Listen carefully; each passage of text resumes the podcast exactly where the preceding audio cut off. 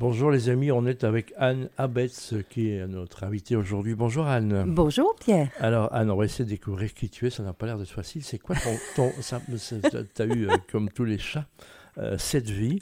Euh, raconte-nous, c'est quoi ton vrai métier alors? Alors, au départ, euh, donc euh, là, je, me présente devant vous parce que je suis la fondatrice de Stress Out euh, depuis 2015. Stress Out, on a compris que le stress, on le subit tous, et Out, ça veut dire qu'on. Burnout. Voilà, on s'en sort, on essaie de s'en sortir en tous les cas. Oui. Il y a. Y a, y a... C'est cette conjonction du stress et du burnout, et donc comment revenir à un stress boostant, comment revenir à un stress qui est positif et qui me donne envie d'avancer, de, de, de remplir et les, défis de demain. Et alors, euh, question un peu brutale, mais, mais euh, qu'est-ce qui te permet d'avoir l'outrecuidance de, de, de, régler ça chez les autres? Comment es-tu arrivé à, Parce que je, ben, ça fait partie de mon histoire, c'est qu'en 2012, je suis passée par là quand je, quand je dirigeais une, une ASBL. Et c'était comment cette ASBL Qui faisait quoi?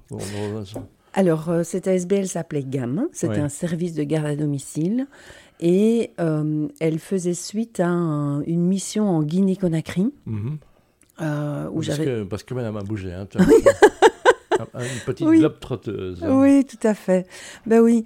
Euh, mais si tu veux, peut-être on, on, va y arriver. Donc, simplement, quand on, pour, soigner les gens qui ont un burn-out, c'est pas nécessaire de l'avoir eu. Mais ça simplifie les, choses quand même. Ça simplifie les choses. Et je pense que, en fait, ce qui m'a amené à, à créer Stress Out, c'était à la fois le fait d'avoir été patron d'entreprise dirigeante de la PME familiale à 24 ans, mhm. suite au cancer de mon père, euh, je, me suis retrouvée à, diriger cette, euh, ces trois points de vente.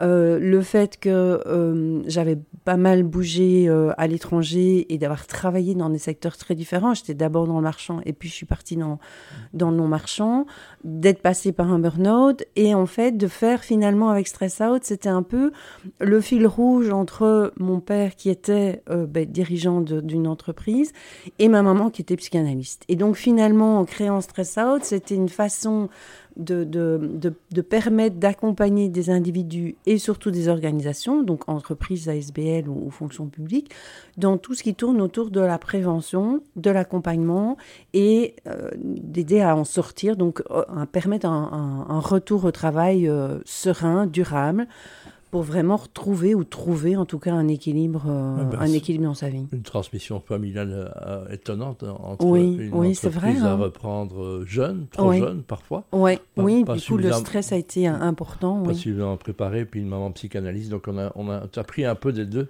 Exactement. pour en faire le métier actuel. On a une estimation un peu du, en pourcentage du, degré de, du burn-out dans le monde de, de, des gens qui travaillent. Ça, on, a, on a une idée de ça? Alors, on, a des données de l'INAMI, mais qui sont évidemment partielles, hein, puisqu'il manque la fonction publique. Mais les données de l'INAMI, on est autour de 500 000 personnes qui sont en invalidité, c'est-à-dire au-delà de 12 mois d'arrêt euh, pour maladie. C'est quand même c'est énorme. Hein. Il faut quand même savoir que depuis 2017, le, 2017 le budget de l'INAMI a dépassé le budget du chômage.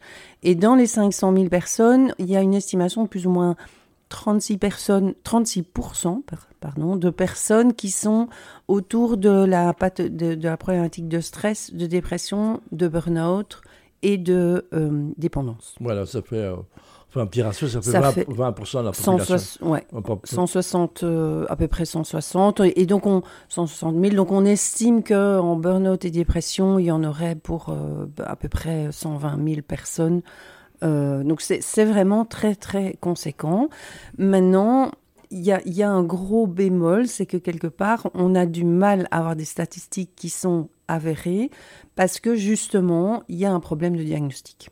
Et c'est aussi, ça fait aussi partie des choses que je propose, c'est que euh, ben, à l'heure actuelle, ce sont les médecins qui vont, euh, qui, vont souvent détecter ou, ou, diagnostiquer le burn-out. Et en fait, il, serait pertinent de faire des tests additionnels et, de, voilà de d'avoir euh, un avis peut-être plus euh, pluridisciplinaire sur, euh, sur ce que la personne euh, traverse, puisque c'est une réalité de travail. On a découvert le mot asymptomatique. Est-ce qu'on peut, dans le Covid, hein, on savait est-ce qu'il y a des burn-outés, comme on dit, qui sont asymptomatiques? Alors moi, je les appelle les burnies, parce que comme Anevra d'ailleurs, je les appelle les burnies. Je trouve que c'est un joli petit mot plutôt que les burn-outés. C'est ça. Je, je, prends, je prends. Pardon, c'était quoi ta question bah, De savoir, euh, est-ce qu'il y a des gens qui ont un burn-out, mais, mais qui ne s'en rendent pas compte qu'on dit je suis juste un peu fatigué ou un peu... Alors, on va, on va plutôt parler de, de soit du stress chronique, soit d'un pré-burn-out qu'on appelle un burn-in. Ah oui, voilà. Mais un burn-out en tant que tel, donc un burn-out avéré, euh, c'est quand même une personne qui, qui, qui est épuisé sur tous les plans, physique, émotionnel, cognitif. Et donc, il a beaucoup de symptômes. C'est pas deux, trois symptômes. Et c'est ça la problématique, c'est que maintenant, il y, a, une incompréhension et on met vite une étiquette pour tout et n'importe quoi. Quand j'entends une personne qui dit, voilà, j'ai fait mon burn-out, j'étais en arrêt un mois, c'est rare qu'on se rétablisse d'un burn-out en un mois. En général, la moyenne est de huit mois. Déjà une bonne nouvelle hein, pour nos auditeurs et qui seraient intéressés par le sujet, tu vas revenir régulièrement. Il y a une chronique hein, qui s'appelle Les secrets du burn-out. Voilà, tu vas arriver avec un porte-clés comme, comme une directrice de prison. Parce qu'un burn-out, c'est une forme de prison, quelque part. Oui, c'est vrai qu'on ne se reconnaît plus. Donc, euh, on, se sent. Euh, bah, notre mental a beaucoup de mal à accepter qu'en fait, c'est le corps qui a pris les manettes. C'est ça. Donc, à un moment, le sentiment. Mais c'est justement parce que le plancher qui s'en va en, sombre et on ne comprend pas. Et on ne se reconnaît pas. on ne se reconnaît pas, on se dit mais euh, il n'y a plus que deux neurones qui fonctionnent et encore ils ne sont pas toujours connectés. Donc en effet, on, ne se reconnaît pas et c'est difficile, c'est très très difficile à vivre puisqu'en général, les profils des personnes en burn-out, c'est des personnes qui sont très investies, voire surinvesties, impliquées dans leur travail, engagées, etc. Et donc elles vont avoir du mal à, supporter cette période où c'est le corps qui lui dit maintenant... Euh, tu t'arrêtes parce que tu n'as plus le choix. Quoi. Oui, on le, voit parce que des, au niveau des hein. personnalités hein, du monde des artistes musicaux, du monde du politique, du monde du journalisme, il y a pas mal de gens qui mettent un genou à terre, ce qui n'est pas grave. Mais voilà, toi, tu es là pour les guider pour la sortie, c'est ça? Oui, et pour, le, pour essayer finalement que, que d'un stress qui est devenu trop prégnant, trop, ben, donc qu'on appelle chronique, redevienne un stress boostant et donc de, voir comment en fait je peux vraiment apprendre à prendre soin de moi et à, mettre de à mettre de la place, euh, à, remettre un équilibre entre, euh, entre mon mental qui est en général très fort et mes ressentis corporels, émotionnels, etc., qui sont là pour m'indiquer qu'il y a quelque chose qui dysfonctionne. Voilà, et parfois c'est un regard extérieur qui vous éclaire. Il y a une phrase, un moment, un, élément déclencheur qui, qui, fait que le burn on va l'appeler comme ça, se dit waouh, là, là, là, je suis impacté par une remarque de quelqu'un que j'aime bien et qui, euh, qui parfois déclenche, euh, déclenche quelque chose Disons que le, le, burn-out, c'est un mécanisme qui est très long, euh, qui prend des mois, voire des années de, dysfonctionnement. C'est un rapport au travail ou à son métier qui est un petit peu à, remettre en question, à,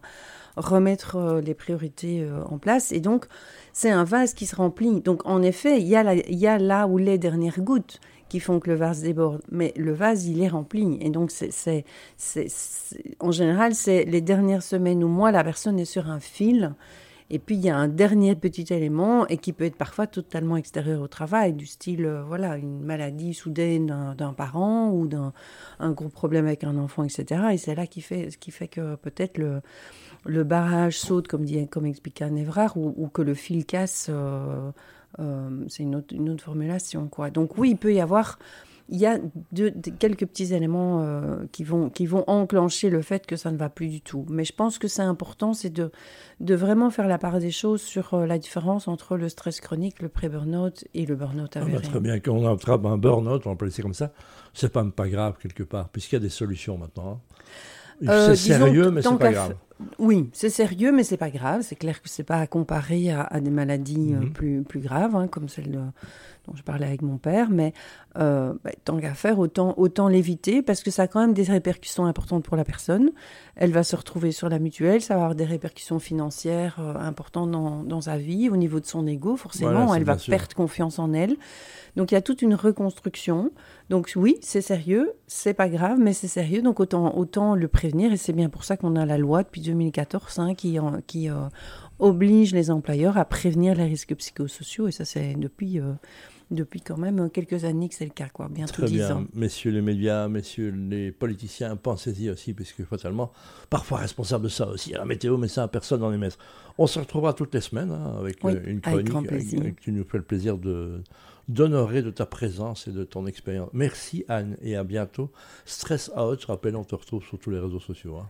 Oui, tout à fait. Donc mon site c'est stress-out comme burnout.be et puis euh, oui, euh, sur Insta, Facebook. Euh, LinkedIn, tout ce qu'on veut. Oui. Merci Anne. Avec grand plaisir.